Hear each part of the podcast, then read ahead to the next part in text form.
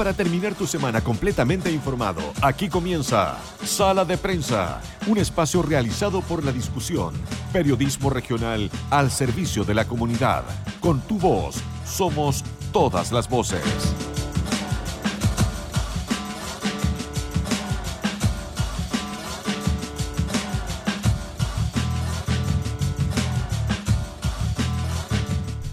Muy buenas noches, hay que decir yo creo ya a estas horas de la tarde acá en nuestra capital regional y también obviamente en nuestra región de Ñuble. Tarde-noche, sí, heladísima, heladísima. Estamos comenzando una nueva edición de Sala de Prensa como todos los viernes, este resumen noticioso con lo más trascendental de las noticias en nuestra región de Ñuble y con el análisis que tenemos acá, los Marcelos al cubo, porque los Marcelos nos apoderamos del dial de la 94.7 a las 19 horas. ¿Cómo estás, Marcelo? Marcelo Herrera, en realidad. como hay que especificar. Hay que especificar. ¿Cómo estás, Marcelo? Muy bien, Marcelo. Nada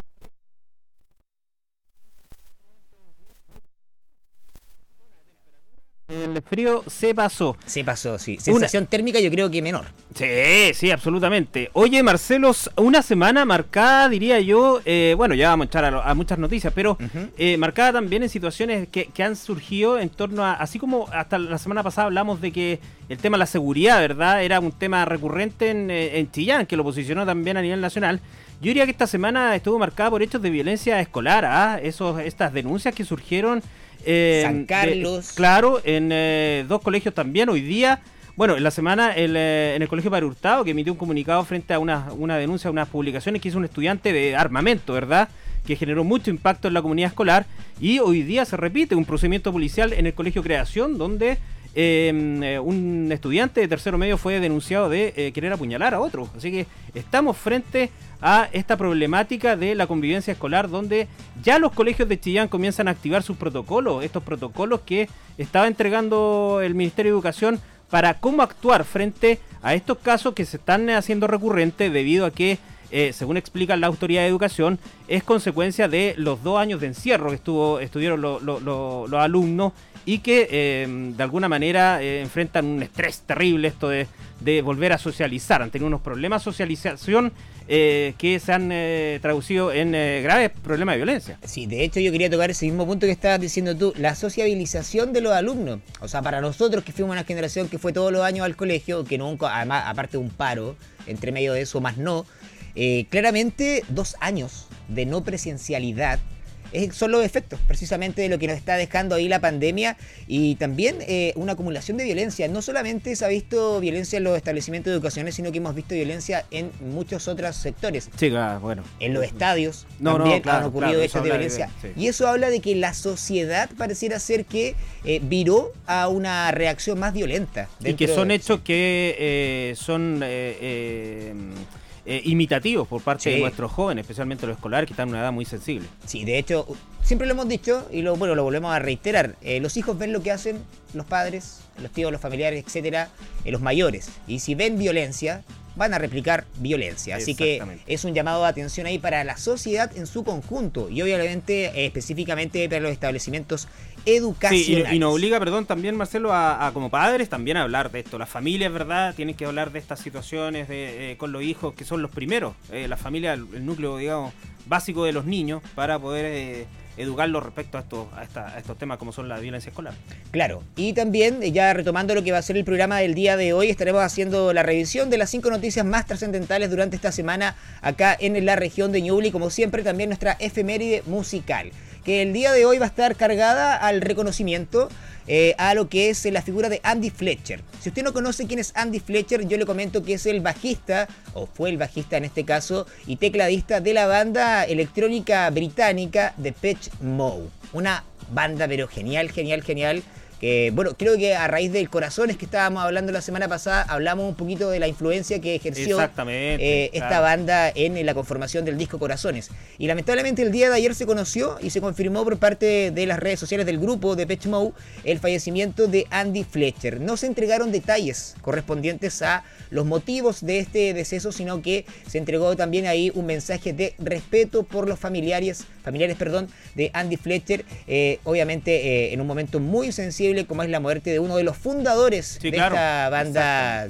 eh, de electrónica y pop, electrónica, no sé cómo llamarle en un comienzo, luego ya viraron como un sonido un poquito más, más pesado en cuanto a su música electrónica. ¿Te gusta de Mode? No, ¿Te gusta Depeche no, No, creo que estamos de luto todos los, los, que fuimos ochenteros y noventeros, pues, cuando éramos cabros, digamos, ahí. Las fiestas. claro, eran recurrentes y, y es, un, es un duro golpe, digamos, para la música, pero queda al recuerdo lo que dices tú, la influencia que generó Depeche Mode, eh, eh, especialmente en Chile, es raro. Sí. Eh, Chile realmente, mucho, mucho grupo tuvo su, su, yo diría que mm, su referente en la década de los 80 y 90 en Depeche Mode. como está esta, mm, por ejemplo, en Argentina, donde, donde el, el, el, viraje del rock fue más, qué sé yo, ligado a los Rolling Stones, una, eh, como un, rock más masivo, estadio, ¿verdad? Pero acá en Chile que éramos más introvertidos, como que comenzamos a, girar en torno a, esta, esta, a estas baladas pop electrónicas, ¿verdad?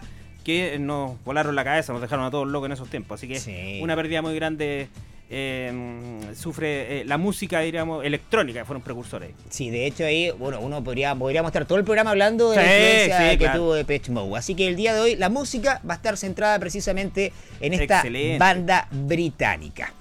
Comenzamos la revisión entonces, pues, Marcelo, de eh, sí, proyectos para restaurar importantes edificios patrimoniales perdieron su recomendación técnica. Esto habla prácticamente de dejo. Yo lo veo por ese lado falta de, eh, del mismo trabajo que se realizó con estas dos, eh, estos dos proyectos de restauración eh, patrimoniales como son la iglesia Las Carmelitas y la capilla San Juan de Dios. Claro, ¿qué pasó ahí? Que estaba em, las recomendaciones técnicas listas para que posibilitaban, digamos, un, un, recurso, digamos, burocrático que permite a esta dar el vamos a, los recursos para, para financiar las modernizaciones de, esta, de estas obras, ¿verdad?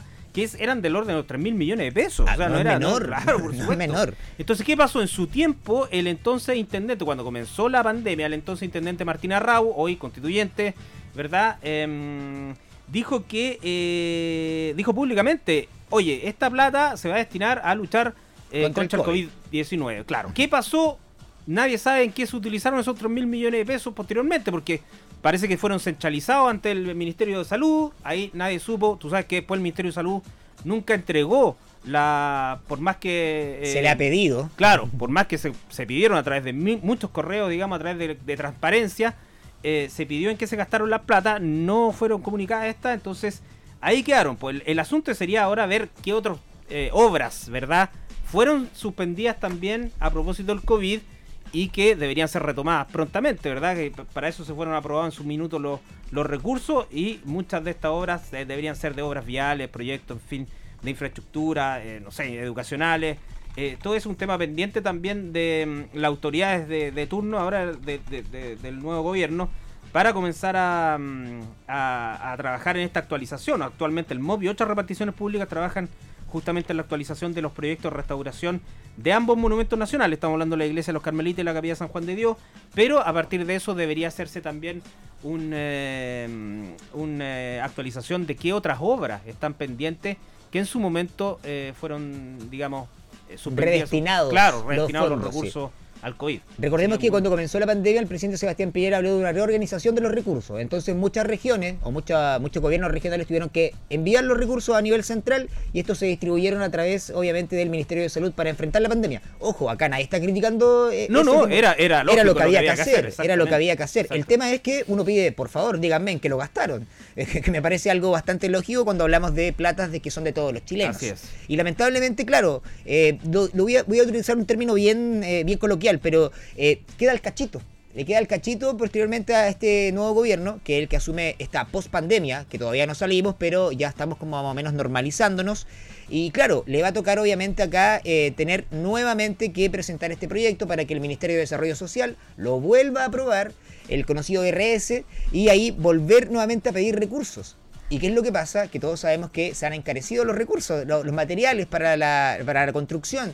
O sea, ya no estamos hablando de 3 mil millones de pesos. Exactamente. ¿Cuánto más nos va a costar precisamente restaurar estos dos proyectos eh, pensando obviamente en la billetera fiscal, que sabemos que estamos viendo también un proceso ahí de apretarse el cinturón, lo ha dicho el ministro de Hacienda eh, Mario Marcel en varias ocasiones, estamos viviendo ahí un momento de crisis a nivel mundial y hay que apretarse el cinturón. Entonces, esto, ¿qué puede ocurrir? Que se deje de lado. Nuevamente esto y al fin y al cabo no se restaure esto en el corto tiempo, lo que va a seguir afectando obviamente las estructuras de estos edificios patrimoniales. Así que bueno, vamos a tener que esperar nomás, Marcelo. Tal cual, pues. Sí, y ojo que la, capilla San Juan de Dios aguantando de yo la verdad yo algo divino tiene que haber no claro uno cuando entra yo creo que uno tiene el miedo que se derrumba ahí mismo sí está resquebrajada totalmente la, hablo de la bóveda central eh, es realmente un peligro ahí eh, yo no sé si se estarán haciendo misas todavía la comunidad parroquial ahí. Yo desconozco también el funcionamiento. Pero, realmente eh, en su momento se restauró solamente la, super, la parte frontal de entrada, ¿verdad? Pero la bóveda central estaba muy mal, a muy mal traer. Sí, bueno, y lo icónico también la iglesia de las Carmelitas. Ambos dos proyectos vienen del, terremoto del 2010. O sea, estamos hablando ya... Más de 10 años, 12 años. sí. Entonces, pero bueno, lamentable. Obviamente nosotros, como la discusión, estaremos informando qué sucede con estos importantes proyectos patrimoniales. Seguimos avanzando, Marcelo. Nos vamos a la siguiente noticia que tiene que ver ya un poquito con modernidad, si lo queremos llevar a, un punto de vista, mejora eh, dentro de lo que significa... Y descongestión vehicular. Y descongestión vehicular, pero que descongestión puede ser, bueno, por un momento y se puede generar posteriormente una gran congestión en el sector. Hablamos del inicio de obras para ampliar tramo de 800 metros de la avenida Vicente Méndez, Vivo Outlet. Este claro, hay que explicar que este es el tramo de 800 metros eh, de Vicente Méndez que está entre la intersección, ¿verdad?, con Andrés Bello. Eh, hasta eh, justamente el, cruce de Manuel, que se llama, ¿verdad? Son 800 metros lineales donde se va a construir, o se está construyendo ya, este mall, ¿verdad? Em, de Outlet Vivo. Outlet Vivo Chillán se llama el mall. Y parte de las mitigaciones consiste entonces en ampliar eh, las a doble vía, ¿verdad? el tramo este de Vicente Méndez, eh, que, cuya obra ya comenzaron esta semana. Ahora, ¿cuál es la situación? Eh, inicialmente se había hablado de que no iba a considerar ciclovía, ahora va a considerar una ciclovía. Em, pero aquí, Marcelo, yo quiero enfatizar el tema de que eh, cómo se hacen las cosas en Chillar, porque esto se está haciendo de la mano de un proyecto privado, como es un mall que a, eh, en muy a buena hora se hace una mitigación vial, ¿verdad? Importante en, en una avenida colapsadísima como es y angosta, por lo Y angosta, como es, como es Vicente Méndez, pero que justo tiene, o sea, originalmente sin ese mall, igual tenía esas dobles vías como para restaurarlas. Tenía un espacio que es el ingreso a la Villa Los Poetas, un amplio espacio de, una calle ya hecha, una vía ya hecha. Entonces, la inversión no es tan, tan, tan importante. Y lo otro es que em, está bien, van a quedar esos 800 metros, que algo va a ayudar a descongestionar, ¿verdad? Pero ¿qué pasa con todo lo que viene de Vicente Méndez desde... Hacia eh, Chillán. Eh, exactamente, todo ese paso del Colegio Concepción, la Universidad de Concepción, hasta el regimiento y más allá, hasta la, la rotondita esa de, de donde confluyen la Avenida Argentina y Ecuador ese es el tramo donde queda la escoba. Y ese es un tramo donde, oye, imagínate que yo hace 30 años salí al Colegio Concepción. 30 años. Y es la misma calle, viejo. es la misma calle. O sea, ¿en qué ciudad del mundo tenía una calle colapsadísima que no le he hecho ni un arreglo en 30 años? Y el parque automotriz como ha crecido. Eh, bueno, en fin, eso habla un poco de em, lo que la falta de de, de, de, de planificación planificación planificación de ciudad y esta esto no es solamente este, este tramo Vicente Méndez lo mismo pasa en Alonso Cercilla lo mismo pasa en Parque Lantaño donde las avenidas que tienen que estar sumamente modernizadas resulta que son una calle una mera calle y ese es el problema que se va generando. Yo igual quería tocar ese mismo punto. Hablamos de 800 metros, claro, podemos solucionar el problema ahí, pero si venimos, eh, al momento de querer volver a Chillán, va a ocurrir el mismo problema que se tiene. Eh, va a haber más calle para el taco. Yo de repente pienso de esa forma. Eh, no digo que esté mal realizar esta, esta ampliación, me parece bien, parte de las mitigaciones, me parece bien también que las empresas hagan cargo también de eso eh, y que Vivo Corp, en este caso, que es la empresa que construye el, el futuro mall outlet Vivo, se haga cargo de esto también. me parece bien. El tema es que tú planteas es qué pasa con el resto. Si vamos haciendo parchecitos, parchecitos, parchecitos. O si vamos esperando que eh, de la mano de los proyectos privados vayan haciendo mitigaciones vial, entonces eh, el Ministerio de la República o Vialidad o Servio no van a hacer nada, no van a invertir nada en arreglos de calle, porque van a estar siempre esperando que los privados lo hagan. Sí, entonces ahí se genera ese, ese problema y claro, y claro que va a traer problemas. Imagínate que está pronosticado para el mes de septiembre la apertura de este mall. Y todos sabemos que eh, Chile es un país que gusta de comprar incluso aunque podemos estar en crisis y todo, pero, pero gustamos también, tenemos una cultura consumista eh, dentro de nuestro país. Y yo me imagino que esto cuando se inaugure eh, va a ser ahí una, una, locura del consumismo. Pero bueno, ahí está, el inicio de obras para ampliar el tramo de 800 metros de Avenida Vicente Méndez. Seguimos avanzando, Marcelo.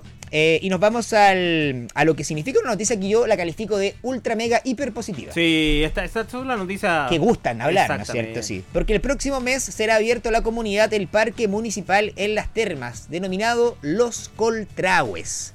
360 hectáreas y está definido como un espacio natural de conservación, protección y contemplación. Me gusta cuando agregan ahí en la contemplación, porque de hecho es algo que uno tiene que hacer cuando va a la naturaleza, contemplar, mirar el cielo. Yo siempre he dicho que eh, en estos lugares mirar el cielo es algo muy, muy, muy lindo, porque puedes ver la estrella, etcétera, en la noche sobre todo. Y, no, me gusta, me gusta mucho este, este proyecto, Marcelo. ¿Qué te parece a ti también? Sí, por supuesto, 360 hectáreas donde eh, se va a hacer un espacio natural, como dices tú, de conservación, protección y contemplación. Y lo que pasó esta semana fue que el gobierno comunal, o sea, la municipalidad, inició la instalación de señaléticas, letreros y miradores, mientras que el Departamento de Educación prepara una serie de programas didácticos eh, destinada a estudiantes, enseñanza básica y media de la comuna para que pueda ser un destino, ¿verdad?, turístico, el contemplar nuestra hermosa em, cordillera. cordillera y flora fauna nativa en el lugar. ¿Sabes lo que sí? Yo echo de menos el lugar, delimitar bien dónde va a quedar. Eso eso no, no fue comunicado. exacto, no fue especificado en su momento. Pero queremos creer que se va a transformar en un nuevo punto, digamos, de visita para mucha gente, especialmente en verano, eh, ¿verdad? Donde estamos al lado de la cordillera y queremos ir a contemplar eh, muchas veces em, lugares bonitos que uno no sabe cómo meterse, uno tiene miedo, no sé, llega al camino a Changrilá, para dónde ir, hacia dónde, ¿verdad? Entonces, con buena señalética uno se puede eh, masificar eh, unas visitas, ¿verdad?, a un entorno tan natural con la responsabilidad que conlleva ello, que es el cuidado del medio ambiente, obviamente. Y que pone también ahí en tapete o trata de solucionar algo que era muy requerido por la ciudadanía, lo caro que era ir a las termas. Lo claro, que era visitar el sector cordillerano y para muchas personas de nuestra capital regional, y digo, de, acá de Chillán, hay gente que no conoce, no conoce hacia la cordillera. Lo que pasa es que si tú vas a esquiar a las termas, todo bien, pero, pero cuando quieres tú recorrer, eh, ver eh, miradores, eh, las quebradas, el río Renegado, el río Chillán, ¿verdad? Mm, como que te pierde, la gracia es meterse por las trancas a algunos lugares pero no hay señalizaciones, no hay, no hay que te digan acá hay un mirador bacán, acá hay otro, eh, qué sé yo, una gruta, ¿verdad? Eh, entonces, eh, bahías para estacionar los autos, en fin, no hay, no hay ese, esa cultura, digamos, turística que debería envolver a ese sector que eh, es de los más visitados del sur de Chile. Sí, de hecho salió en las últimas vacaciones de invierno, lo más visitado fue Valle Las Trancas, según lo que informó Cernatur, 97% eh, de ocupación creo que tuvo durante las vacaciones de invierno del año 2021. Y tú tocabas un tema importante, el esquí. Va a tener pista de esquí este parque eh, que es Los Coltrahues y obviamente también agregamos ahí el datito de lo ecoeducativo porque se van a generar planes para precisamente que visiten este lugar los establecimientos educacionales municipales municipalizados que tiene obviamente nuestra capital regional. Así que una excelente noticia que obviamente informamos junto a ustedes, nuestros queridos auditores de Radio La Discusión.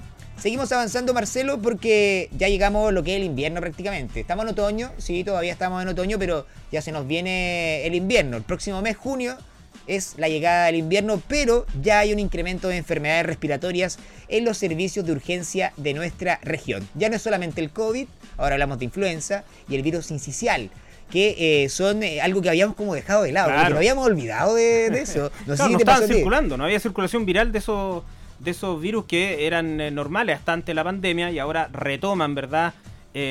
Porque hay menos restricciones por la pandemia, por el COVID, entonces empiezan a circular también estos virus, el sincicial respiratorio, que afecta principalmente a, los, a, los, pequeños, los pequeños, los, pequeñitos, y son la mayor causa de hospitalización en ellos en, este tiempo. Y la influenza A, donde eh, se tiene que eh, también iniciar, un- o sea, están contemplados eh, la vacunación eh, de los eh, niños, de los adultos mayores y te diría yo que adulto, ¿ah? Adulto, Sí, no, de adulto, hecho, adulto normal. adulto arri- arriba, normal. de- Arriba de. Adulto normal, no decimos bueno. Estamos Yo no quise decir sí. adulto mayor porque todavía me falta, pero adulto normal y tampoco Sí. quise decir de adulto joven, porque ya- yo creo que ya no soy adulto joven, pero... no, pero no te eh, tires para abajo, pues Marcelo. Pero es que no sé técnicamente, ¿ah? yo tengo Técnicamente- 48, no sé si sea, soy adulto Yo- adulto, no, no, el- no soy adulto joven. El- ¿Cuál sería el adulto joven entonces? Hasta 30 años creo yo, Ah, ¿no? ah, creo yo, yo. yo pensé que ahí estaba hasta el joven. O 35 años será Yo adulto pensé que hasta joven. los 30 llegaba Ah, joven joven. 30, adulto joven será hasta los 40. Hasta los 40 Ya, aprox, está bien, sí. está bien. O, o- o en realidad. Bueno, yo no he hecho ni uno de los dos, ¿ves? Entonces me quedo como adulto adulto. Claro, adulto adulto. Pero a lo que iba sí, yo es que me fui a poner esta semana la cuarta dosis de COVID De COVID. y de pasar el tiro, me, me pusieron la Influenza. Dos por uno. Exacto, entonces yo dije, está contemplado mi rango de edad también en la influenza, lo que significa que amplía más el rango de eh, edad, no tan solo a los niños y a los adultos mayores, sino también a adultos, así lo que me parece muy bien el plan de vacunación que eh, está impulsando, como es una tradición en Chile. Sí, ¿ah? es una Eh, tradición. Tenemos un buen plan de vacunación eh, masiva de la comunidad, así que esa es la clave, la va- vacunación. Hay mucha gente que rechaza las vacunas, pero eh, está comprobado, está comprobado que eh, es la única manera de poner a raya, digamos, la, la, la, la La pandemia, enfermedad, ¿sí? La claro. enfermedad. Y ahí yo, pero igual dejo ahí el espacio a la libertad.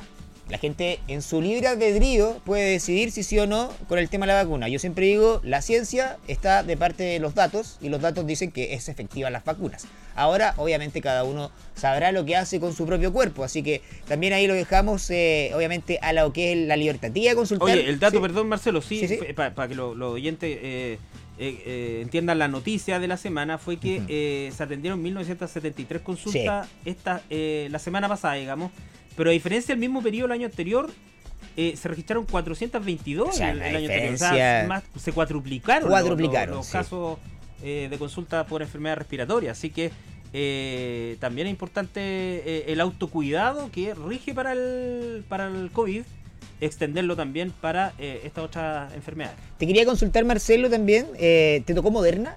¿La vacuna? Moderna, ¿Moderna? la- ¿Algún sí. problema con Moderna? ¿Tuviste? El, el día siguiente me sentí como, Un poquito como mal. el cuerpo, claro, un poquito, eh, eh, sí, como cortado. medio El cuerpo, decaído. claro, sí, exacto. me pasó lo mismo a mí con día. Pfizer, la tercera ¿Sí? dosis. Yo, yo me la puse en diciembre, así que ahora me toca en junio la, la cuarta dosis de refuerzo.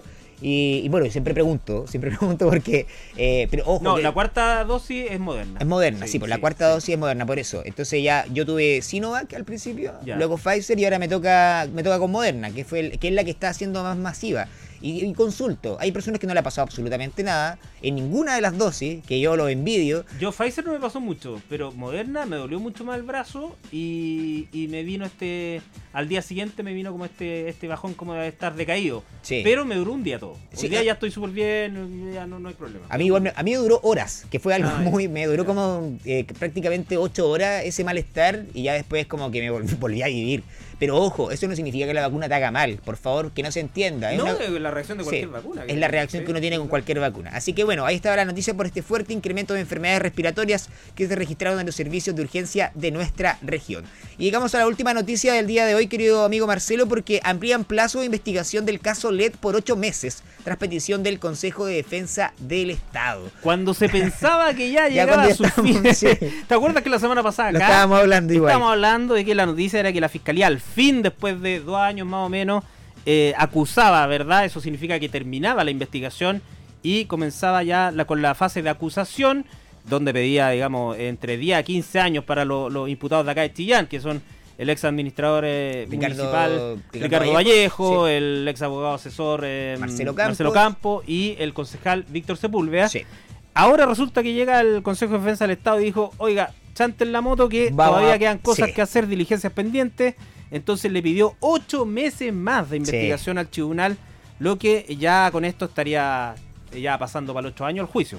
No, de hecho, eh, yo lo de la mañana lo conversaba con Felipe Ahumada, que es el que ha cubierto Sí, bien claro, este tema. nota- y, claro, y él me decía que, claro, ya tenemos para el 2023. Ya, fijo. Sí, ya. y en la nota Felipe también él eh, profundizaba o, o re- reaccionaba lo- los intervinientes que eh, eh, estaban pidiendo ya que en realidad se separaran los casos. Sí. O sea, que hicieran, por una parte, el, el eh, Itelecom eh, con, con el dueño, digamos, y todo lo que había sido esa, esa arista, digamos, de, de los sobornos por parte de la empresa. Y por otra parte, la, la- arista local, digamos, que quedara en manos de- de fiscal local el tema de los tres imputados acá, porque los eh, los abogados defensores están diciendo, oye, paren, paren la extensión del tiempo, digamos, eh, júguenlo luego, digamos. Claro, y ahí en ese sentido, Felipe igual también nos comentaba en la mañana de que esto, si sigue así y no está esta separación, podría ser el juicio más largo de la historia de nuestro país. Así que imagínense ahí también eh, ese tiempo. Así que se amplió este plazo. Yo en la mañana cuando. Oye, lo más triste es que todavía no tenemos luces LED en todo Chillán, ¿eh? Ay, yo, mira, yo quería llegar a ese punto, porque en la mañana también lo habíamos conversado. Porque al fin y al cabo, claro, nosotros estamos muy preocupados que tienen que pagar por la justicia. Yo creo que tienen Sí, por supuesto, es un hecho de corrupción. sí, es un hecho de corrupción y tienen que pagar los que sean declarados culpables. Pero el problema es las luces LED, o sea, seguimos sin las luces LED, seguimos con esta prácticamente penumbra, penumbra porque, bueno, nosotros que vivimos para el lado sur, Ayer hubo un apagón tremendo. Allá en cerca Vía ¿ah? Olímpica, yo andaba paseando a mi perro, no se veía absolutamente nada. Si a eso le sumamos el humo de la chimenea, olvídese. Usted tiene que andar con algo fluorescente o si no, no se va a ver en las calles. Palermo verdaderamente un capítulo de mea culpa, esa, esa, calle. Así que eh, yo espero que eh, haya ya precisamente algo por parte de la municipalidad que tiene que precisamente eh, dar esta licitación y ojalá llegue una empresa que no, no cometa este tipo de estupideces y delitos, porque eso es lo que hizo, y podamos tener luces LED, que es lo que estamos esperando acá, y tener iluminada nuestra capital regional. ¿Algo más que quiera agregar con respecto a esta noticia, Marcelo? Lo dejamos hasta ahí. Bueno, algo dice acá de fondo. ¿Cómo? Oh, no, aquí, aquí, aquí me pongo. Es viernes, ¿eh? Es viernes, y tu cuerpo lo sabe. Sí, Con Depeche Mode sobre todo. Depeche Mode. ¿Cómo tan ganaba? Bueno, el vocalista David Gahan eh, ícono sexual para las mujeres. Bueno, claro, y bueno, Martin Gore, y, eh, eh, son un, grupo que todavía está todavía está activo. Y, y, esa apuesta, el, la apuesta en el escenario, genial, genial, genial, genial, genial, que para muchos igual que nos gusta Virus, nos recuerda un poco a Federico Moura. también ahí. También influenciado por Depeche Mode en términos de los sintetizadores, el synth pop, ¿verdad? Pero ojo que son paralelos. Sí, tienes razón. Son paralelos.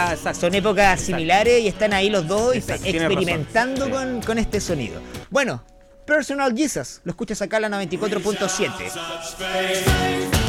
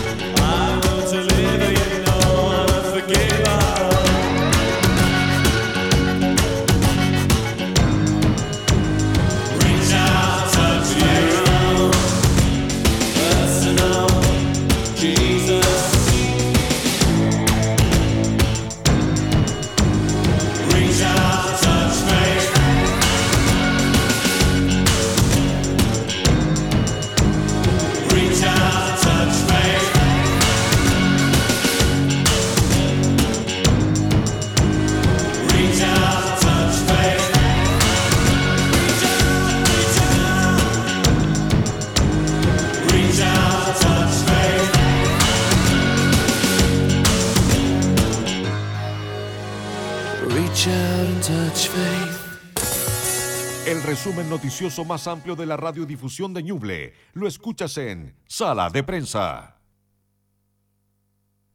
Todo lo que necesitas saber lo escuchas en Sala de Prensa por Radio La Discusión 94.7 FM.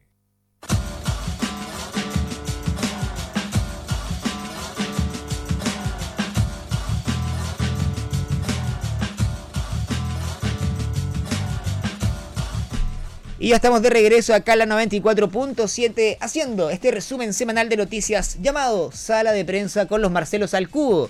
Y agregamos una nueva voz, obviamente, aquí le damos la bienvenida como siempre a la periodista especialista en política de Diario La Discusión, Isabel Charlín. Bienvenida Isabel a tu sección ya que tienes acá obviamente en Sala de Prensa.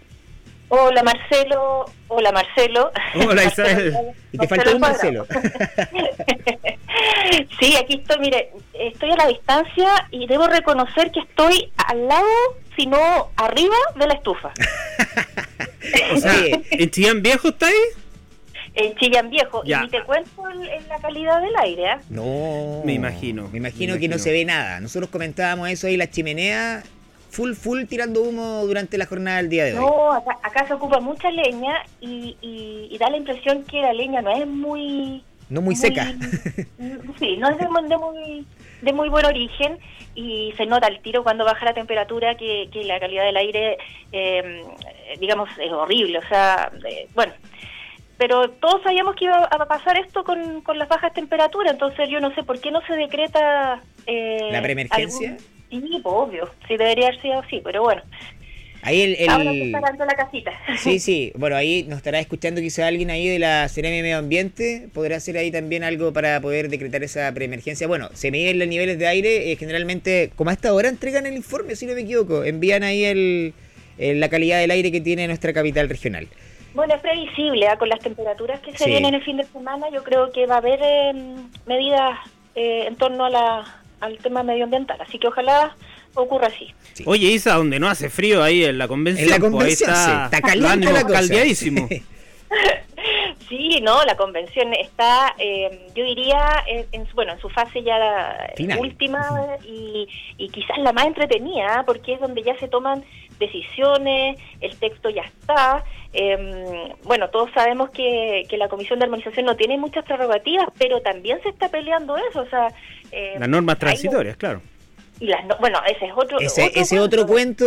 la Comisión de Normas Transitorias se ha transformado en el foco de, del debate, de las peleas, de, digamos, de... Aquí, aquí han salido todos al baile, ¿ah? los parlamentarios actuales, los parlamentarios antiguos, todos a defender su, su granjería, claro, su nicho. Sí. Pero que ojo, ojo, igual son, son propuestas. o sea, todos los días hay algo nuevo. Sí, exacto, lo que dice Marcelo. ¿ah? Eh, son eh, propuestas todavía. Yo he visto muy. Sí, sí, sí, sí. Yo he visto mucha virulencia contra la. Los, mucha virulencia de parte de los parlamentarios eh, con las propuestas. Y son eso, son propuestas. Y, y, todos están. O sea, se está aventurando que ni siquiera van a tener en el Pleno los votos como para eh, exacto. estamos hablando, ¿verdad?, del tema eventualmente del, del término anticipado del eh, periodo de, los senadores actuales, ¿verdad? Entonces, no sé si te parece eso, Isabel, eh, a ti, ¿cómo, ¿cómo lo has visto? Sí, concuerdo contigo. Em, hay, bueno, reaccionaron muy, muy virulentamente, airadamente los, parlamentarios cuando se dieron a conocer estas propuestas. Em, bueno, la, la, la, del término anticipado de los senadores que, que fueron elegidos ahora recién en 2021, em, pero bueno, todo tiene una razón de ser, o sea, se explicaba que para que la, la constitución, si es que es aprobada, eh, comience a regir, digamos, em, eh, con, digamos, con todas sus prerrogativas, eh, es importante que sea con las dos cámaras que, que va a tener esta nueva constitución y no, y no con, con resabios de, la antigua, pues, ¿no es cierto? Claro, esa es la lógica, exacto. Pero por otra parte, están los parlamentarios que dicen que oye, pero si fueron elegidos democráticamente por ocho años, ¿por, qué se les va a terminar el...? el, el, haber llegado a una solución intermedia de, de, por ejemplo, que estos, estos senadores que fueron elegidos el año pasado eh, pasaran directamente a la Cámara de las Regiones, por ejemplo. Claro. Exacto. Eh, pero bueno, todavía hay, hay debate, eh, todavía se podría eh, cambiar, digamos, la norma yo creo que debiera llegar, llegarse a algún, algún acuerdo. Eh, el otro tema que, causó escosor fue el tema de eh, el quórum de dos tercios sí. para la nueva constitución, pero solo hasta 2026. Ojo, la nueva constitución establece que para reformas constitucionales solamente se necesita quórum eh, simple. Mayoría simple, sí. Mayoría simple. Entonces, eh, ¿por qué se, se, se, se propone este, este quórum de dos tercios hasta 2026? Eh, han explicado algunos constituyentes que es una forma que se eh, la constitución. Mira, estamos con un problema ahí de la conexión, Isabel. Sí, estamos con un problema de la conexión. Si nos puedes reiterar lo que estabas diciendo porque ahí se nos cortó un poquito. Sí, ¿me escuchas ahora? Sí, excelente. No, te estaba contando que el tema de los dos tercios eh, que proponen los convencionales para, para hacer reformas a la, a la nueva constitución hasta el año 2026 eh, tiene su razón de ser porque ellos advierten que em, podría desmantelarse la constitución sin ni siquiera eh, entrar en práctica. O sea, en el fondo, em, al no haber, eh, digamos, un quórum eh, alto, si se aprobara la constitución, inmediatamente el actual Congreso podría empezar a hacer reformas. Entonces, lo que quieren evitar es eso, en el fondo. Claro. Pero, pero no es un quórum que se vaya a mantener como un cerrojo, como se ha dicho, eh, eternamente, sino que solo hasta el año 2026. Pero y claro, pero, hay, pero parlamentarios que dicen esto esto está como totalitarista la, la convención. Pero si el, el quórum el de dos tercios el mismo que ellos aprobaron cuando se, se, hizo todo esto. Sí. De hecho, dentro de eso yo estaba... que les sirvió durante años a todos, ahora no le sirve a nadie. Exacto. El, pero dentro de la nota que tú publicaste el día de hoy en el diario, Frank Zagurbaum se mostraba a favor de que se mantuviera este dos tercios. Quiero ir al único que planteaba eso él fue el único diputado que eh, dijo estar de acuerdo con que los dos tercios eh, se mantuvieran siempre. O sea, eh, ahora y para y para después. porque recordemos que la nueva constitución establece el, la mayoría simple solamente para efectuar reformas. Él es, él es partidario de que para reformar una constitución haya siempre grandes acuerdos nacionales. Bueno, lo que contrasta con su postura frente al tema de los periodos de los senadores. oye, Isabel, eh, pero hablemos también de, otro tema muy importante. ¿Cómo vislumbras tú el, eh, el tema del Estado regional en el debate?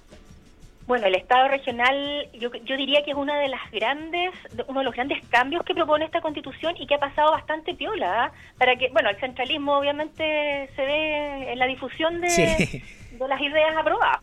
Eh, fíjate que el Estado regional, em, de hecho, la Comisión de, Forma de Estado fue catalogada como la que tuvo mejor performance, la que la que fue más ordenada, la que alcanzó mayores acuerdos. Eh, hay, hay pura puras buenas palabras hacia la Comisión de Forma de Estado eh, y en ella participó uno de los constituyentes ñublencinos, César Uribe. Em, a ver, para resumir así bien, bien breve, em, el, Estado regional que propone la nueva Constitución no, no, no, no vislumbra cambios, eh, digamos, demasiado grandes en cuanto a, instituciones, porque mucha gente ha dicho, no, la burocracia, aquí se va a haber más gente, se va a gastar más en sueldos. Fíjate que no es tan así. Lo que sí, el cambio gran, radical eh, es en cuanto a las atribuciones. Las atribuciones que van a tener las nuevas regiones autónomas. Esta, esta es una, la principal, digamos, a nivel regional, eh, nos vamos a dividir en regiones autónomas, en comunas autónomas, en territorios especiales que esos son Rapa Nui y el archipiélago Juan Fernández, y en autonomías territoriales indígenas donde corresponda. Lo más probable es que en Ñuble no, no vamos a contar con, autonomía territorial indígena porque no tenemos, no contamos con una población de indígena, digamos, eh, masiva. Eh, ¿y, qué se quiere decir que seamos regiones autónomas? Vamos a tener eh, mayor poder de decisión, por ejemplo, para crear empresas públicas. Una región va a poder crear una empresa pública al igual que una comuna. claro, porque cada comuna, cada provincia va a tener personalidad jurídica, por lo tanto va a poder hacer negocios, ¿verdad? Por decirlo así, va a poder hacer emprendimiento, va a poder crear empresas públicas, como dices tú, y eso es un gran avance. Eh, por eso es importante que se lea todo esto, ¿verdad, Isabel? O sea, hay que leer este borrador para, para entenderlo y no caer en esta caricatura de que esta autonomía no va a significar separatismo ni, No, ni no, divisibilidad del es Estado. No tiene nada que ver con eso. Siempre, siempre. Y, y ojo, es- el tema de las crear las empresas públicas no se trata de llegar y, y, y, ay, al municipio o a la región se le ocurrió crear una empresa. No, no es tan así. Va a estar todo normado por ley. Seguramente se van a establecer áreas en que van a, se van a poder crear empresas. Y lo importante es que aquí el- eh, la región o la comuna va a poder generar empresas en áreas en que de repente los privados brillan por su ausencia Correcto. y, y- y- y que la, y que la comunidad necesita ciertos servicios que al privado no le interesan y los municipios y las regiones, eh, los gobiernos regionales van a poder eh, llenar ese vacío. Así, y también van a poder entrar en competencia en otros ámbitos. Y también van a poder unirse lo público con lo privado y generar algún tipo de. Bueno, y hay asociatividad entre comunas, por intereses eh, productivos. También. Y hay otro elemento importante que introduce este Estado regional, la participación ciudadana. Eh, fíjate que tanto en la, a nivel regional como a nivel comunal se establecen, en el caso de las regiones, el Consejo Social Regional y en el caso de las comunas, la Asamblea Social Comunal, que son eh, eh, eh, organismos que van a promover la participación popular.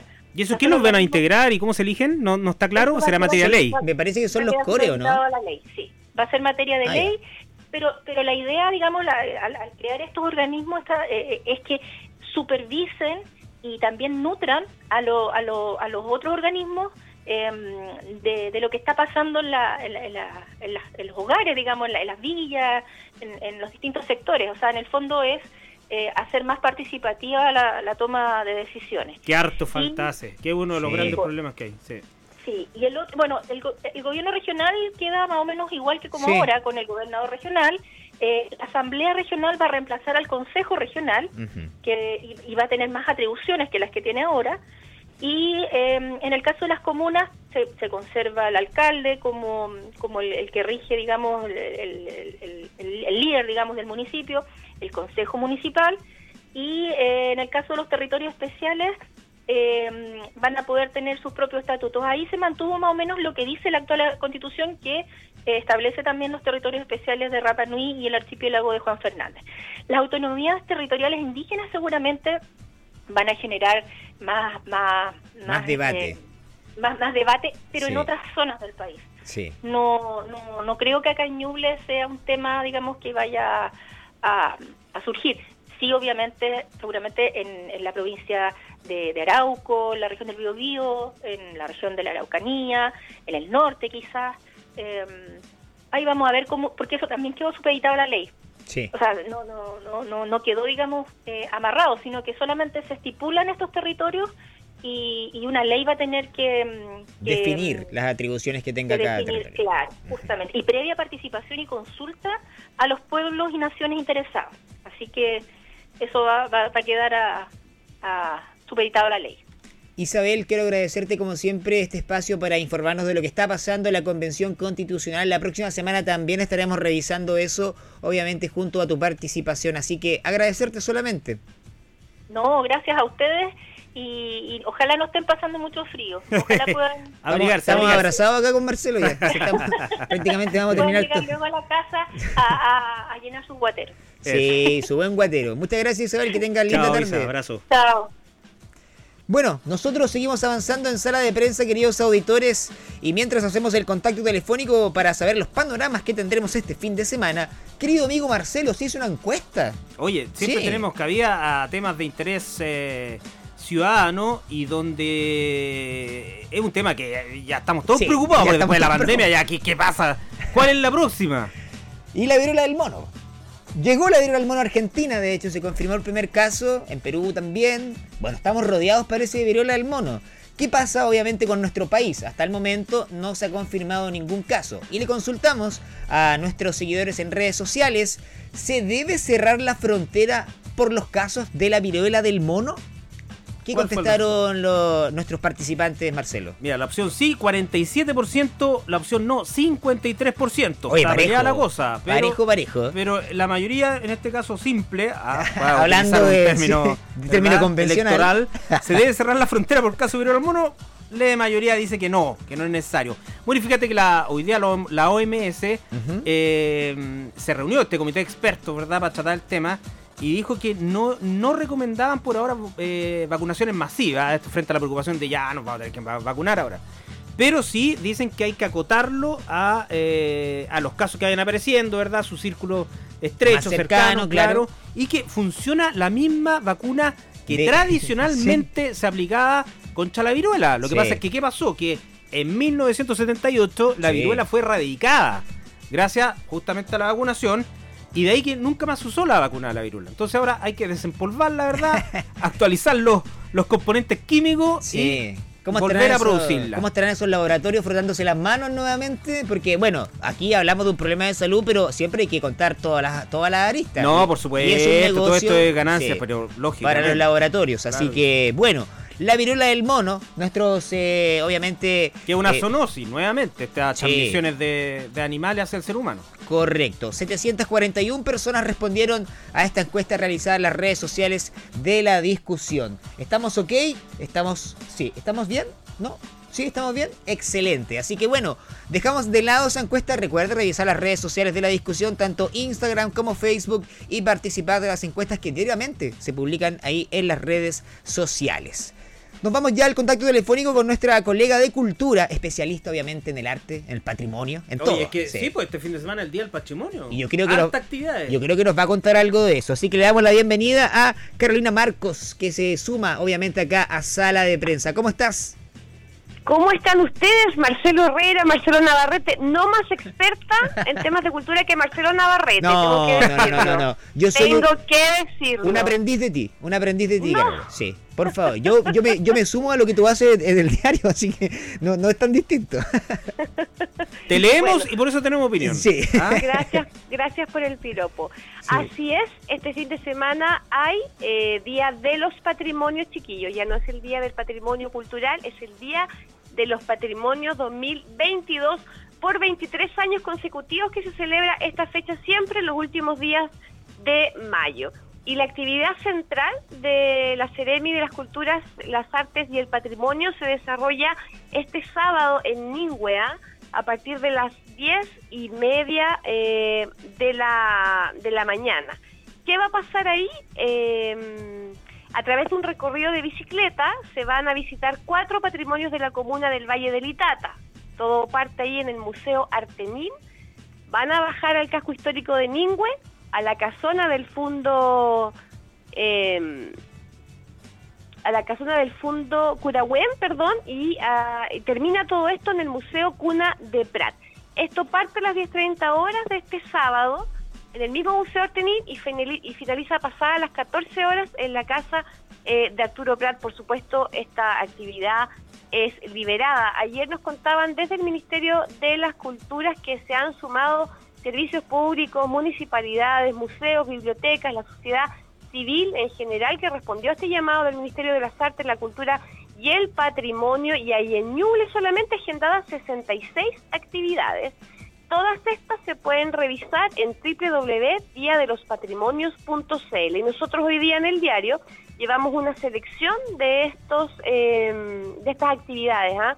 Oye, está muy eh, buena esa esa que a usted, Marcelo, te interesaría, tú que te gusta andar en bicicleta, claro. Ese recorrido ciclístico por por por dónde, eh, Caro, por casas patrimoniales, por por arquitectura moderna hay un museo, está el casco histórico de Ñuble, esto es en Ningüe, Marcelo, en la casa No, pues yo te pregunto la que, la que pusiste hoy día de ese encuentro ciclístico que ah, los arquitectos... El colegio, ya, pero déjale que avance, Marcelo. Ah, pero es que me adelanté mucho. lo que pasa, Caro, que tú pensé que estabas hablando de las actividades también que traías hoy día en el diario, y una que me llamaba la atención era la que hacían los arquitectos. Bueno, vamos a esa. Ya, pero el domingo, ojo, el domingo Ah, ya el domingo, estoy clarísimo. El colegio, el colegio de Arquitectos de Ñuble va, va, a realizar un visitur que saldrá desde la Escuela México a las 11 horas para recorrer los hitos arquitectónicos más característicos del centro de la ciudad y su arquitectura moderna post-terremoto 1939, por supuesto. Maravilloso. Eh, hay un grupo del Colegio de Arquitectos que va a explicar a los asistentes los hitos más importantes de cada edificio. Esto es el domingo en la Escuela México, parte a las 11 horas eh, lo que nos explicaban a nosotros es que este visitur va a visitar los inmuebles de conservación histórica que están contenidos en el, en el plano regulador, que son aproximadamente 23. Ahí está eh, la casa del geómetra que está en calle Gamero, está por supuesto la, la Intendencia, eh, los, los edificios públicos, toda esa cuadra de 18 que nosotros la conocemos porque tenemos el libro La Discusión ahí, Sí. que también es un inmueble de conservación histórica, eh, ahí en 18 de septiembre 721, frente a los bomberos, que es otro inmueble Otro más sí. eh, de corte moderno, y así algunas casas de calles Bulnes, 18 de septiembre, eh, Vega de Saldía, eh, por ahí. Sí, excelente. Oye, yo me voy a sumar a ese. Yo estoy viendo y voy a ver cómo me levanto el, domingo, sí. Hay que ser sinceros también. Vamos a ver cómo me levanto ahí y si es que me sumo hasta el Bici Tour que está preparando el colegio ahí de arquitectos. No, pero es que a ti te da por Marcelo Navarrete con tu edad, tu No, juventud. no- no lo yo creas. creo que la, la puedes hacer. No lo creas, no lo creas, pero sí voy a hacer el intento, voy a hacer el intento. Ahí tengo mi chanchita, mi bicicleta, mi flaca, como le decimos los, los más jóvenes, la tengo ahí preparada ya para poder darme unas vueltecitas ahí eh, dentro del casco histórico de nuestra capital regional. ¿Tenemos más panoramas, eh, Carola? Pero por supuesto, podemos estar aquí toda la noche si quieren. El Museo Internacional de la Gráfica va a tener actividad los dos días. Este sábado el espacio parte a las 10 horas con un taller de silografía. A las 15 horas el fotógrafo Luigi Brizo va a hablar sobre fotografía patrimonial, es una charla imperdible. A las 16 horas el mismo Luis Aria, que es el director del museo, va a liderar un, un conversatorio sobre los 25 años del Museo de la Gráfica, que recordemos fue fundado eh, por Hernando León. A las 17 horas habrá un taller de la lira popular y el domingo a las 15 horas va a haber otro taller de, de silografía, todas act- actividades absolutamente gratuitas. Otro museo que va a tener actividad es el Museo Claudio Arrau, eh, porque va a estar abierto este sábado y el domingo entre las 10 de la mañana y las 18 horas con el fin de continuar divulgando la vida y obra como ustedes saben, uno de los artistas chillanejos de mayor trascendencia mundial. ¿Qué va a haber ahí? Va a haber recorridos guiados por todos los espacios, van a contar un poco los proyectos de los que están embarcados, como este rescate eh, de las partituras del maestro que están en la Universidad de Talca. Ellos tienen allí unas muestras para exhibir al público que llegue entre 10 y 18 horas, sábado, domingo, absolutamente gratis. Y hay otro para el domingo, que también es de los museos de Ñuble, que ustedes saben que trabajan hoy día en red, eh, y eso también es harto imperdible, porque es la ruta de los museos de autor. El domingo va a haber un recorrido por las casas de Marta Colvin, Gonzalo Rojas y por supuesto el Museo Claudia Rau. Todo va a finalizar en el Centro Cultural Municipal con actividades gratuitas para niños y niñas. Esto parte el domingo en la Plaza de Armas de 11 a- dos recorridos, perdón, a las 11 y a las 15 horas, por supuesto, todas las actividades que hemos nombrado son absolutamente gratuitas. Hay otras cosas en comunas, por ejemplo, hay una visita este fin de semana al cementerio de Rankin, una, una visita nocturna. Uy, Eh, en, en Ningüe también van a tener otra, otras actividades que van a encabezar las bordadoras de, de Ningüe eh, y así. Eh, la gente que quiera hacerse un panorama para este fin de semana solamente tiene que ingresar a www.diadelospatrimonios.cl, ahí coloca región de Ñuble y van a aparecer las 66 actividades eh, inscritas para este año, no solamente en Chillán, hemos concentrado hoy día ahí, pero eh, también hay muchas eh, actividades en comunas, chiquillos, hay exhibición de documentales, incluso hay actividades para los que se acostumbraron a la a lo telemático, hay actividades en línea también este fin de semana. Mira, excelente. El completo informe de los panoramas acá, obviamente, junto a nuestra colega Calora Marcos, que le damos las gracias nuevamente por Sí, entregarnos mejor. toda esa información con respecto a lo que se nos viene en el Día de los Patrimonios. Un abrazo, Carola, que tengas buena tarde. Para ustedes también, nos vemos la otra semana. Nos, vemos, la próxima semana. Oye, va a estar bueno esto el día. de No, los lleno, lleno de sí. actividades, una agenda, pero copadísima. Copadísima. Mientras hacemos trabajar a nuestro amigo, a nuestro otro Marcelo, llamando a nuestro querido amigo también Rodrigo Oces, que se nos viene el deporte también. Pues, bueno, claro, el- tenemos el- lunes, Tenemos el- director técnico nuevo en la selección chilena. Eduardo Berizo. El Toto Berizo. El Toto Berizo, ¿ah? Tenemos gira en la Copa Kirin por Oye, Asia. espérate un poquito. Mañana yo diría que el Día del Patrimonio va, va a competir a la par con la final de la Champions League. ¿ah? Uh, tam- oye, también. ¿Por quién vais tú? Oh, me gustaría Liverpool, pero creo que el Real Madrid, Oye, el es Real Madrid son- es muy copero, es Sí, muy copero. Yo igual voy por el Liverpool. Sí, me gusta el Liverpool. O sea, a mí no es que me guste el Liverpool, me gusta Jürgen Klopp. Ah, claro, exacto. Sí, Com- comparto, Yo. Borussia Dortmund, también fanático de ese equipo, del comparto estilo de juego. Esa, exacto. esa modernidad que tiene de- esa furia, no sé Sí. cómo llamarle, esa es pasión. un fútbol moderno, Es un fútbol moderno, pero que me gusta porque, eh, por ejemplo, Guardiola hace lo mismo, un fútbol moderno, pero que para mí es fome. Yo voy a ser sincero con eso. Claro, A mí Guardiola el, es más- el es más- Barcelona me hacía dormir. Y el Manchester City, lo mismo. Es O que sea, Guardiola privilegia el toque y, Ese pa'l lado y, y- y la, y Jürgen Klopp eh, eh, es, furia. es- es- Furia, pura claro, furia. Y, exactamente. y- y es un desorden, orden, que es algo que me encanta mucho. Oye, hablemos con otro furioso rojo. Otro ¿ah? furioso rojo, sí. El guerrero del gol. Ya está en nuestro contacto telefónico Rodrigo Oces. Bienvenido acá a Sala de Prensa. ¿Qué tal, eh, Marcelo Narrete? Un saludo, un abrazo también para Marcelo Herrera. Están desesperaditos, muchachos, porque hoy día tuvimos un grado bajostero, mañana... Sí, otro ¿no? Heladito, heladito. Si estamos acá con unas mantas. Sí, estamos, con- ta- estamos como dijo combate. Marcelo Navarrete, la Isabel delante, estamos abrazaditos. Estamos abrazaditos los dos para pasar el frío acá. Es que Sí, no nos queda otra. Sí, es que, oye, pero siguen, fíjense ustedes, ¿saben que no, que no está heladito, que está frío? Es Ñublense. No, Porque que los diablos rojos. Sí. Oye, pero qué injusto sí. que no se premia al campeón de invierno. Ya, nosotros ya, ya. Ya, ya viendo los campeones, pero ¿cómo, cacha, justo llega la última fecha de la primera rueda, los dos punteros, dos de los tres punteros, pero ahí hay algún algún incentivito, alguna cosa, pues, ¿no? No, lo que pasa es que fue diseñado este campeonato como un torneo largo. ¿Te acuerdas que en 2008 cuando Ñublense ganó la primera eh, la primera parte del torneo, la fase regular, que incluía playoff, ahí el premio era para que terminara como puntero de la fase regular un boleto a la Copa Sudamericana, que Sí. lo terminó ganando en Ñublense. Y, y acá no, acá no hay premio en términos del primer semestre, es un torneo largo, donde hasta el momento la obligación que tiene Ñublense, si el campeonato terminara hoy, ya tendría asegurado un cubo por la Copa Libertadores.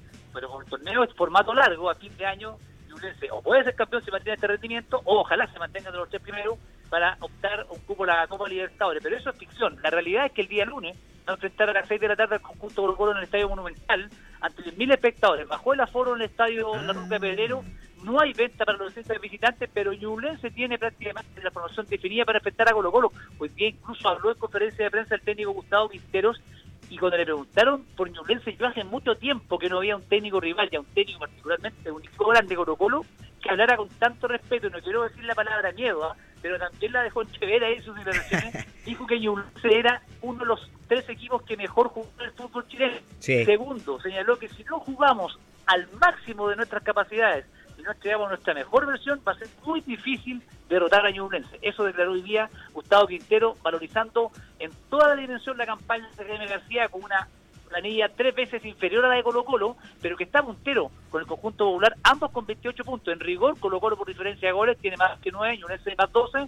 Primero y segundo se enfrentan, pero el que gane el día lunes va a tener este rótulo simbólico de ser el campeón del invierno. Oye, que yo creo, perdón, eh, Rodrigo, que yo creo que a, a, Quintero también le, le, le, le, mm, le afectó el, el- el amor propio la, la, la, La eliminación de- Libertadores, eliminación, claro, sí. de Colo Colo. Yo creo que los coloni- colocolinos ahí quedaron un poquito preocupados.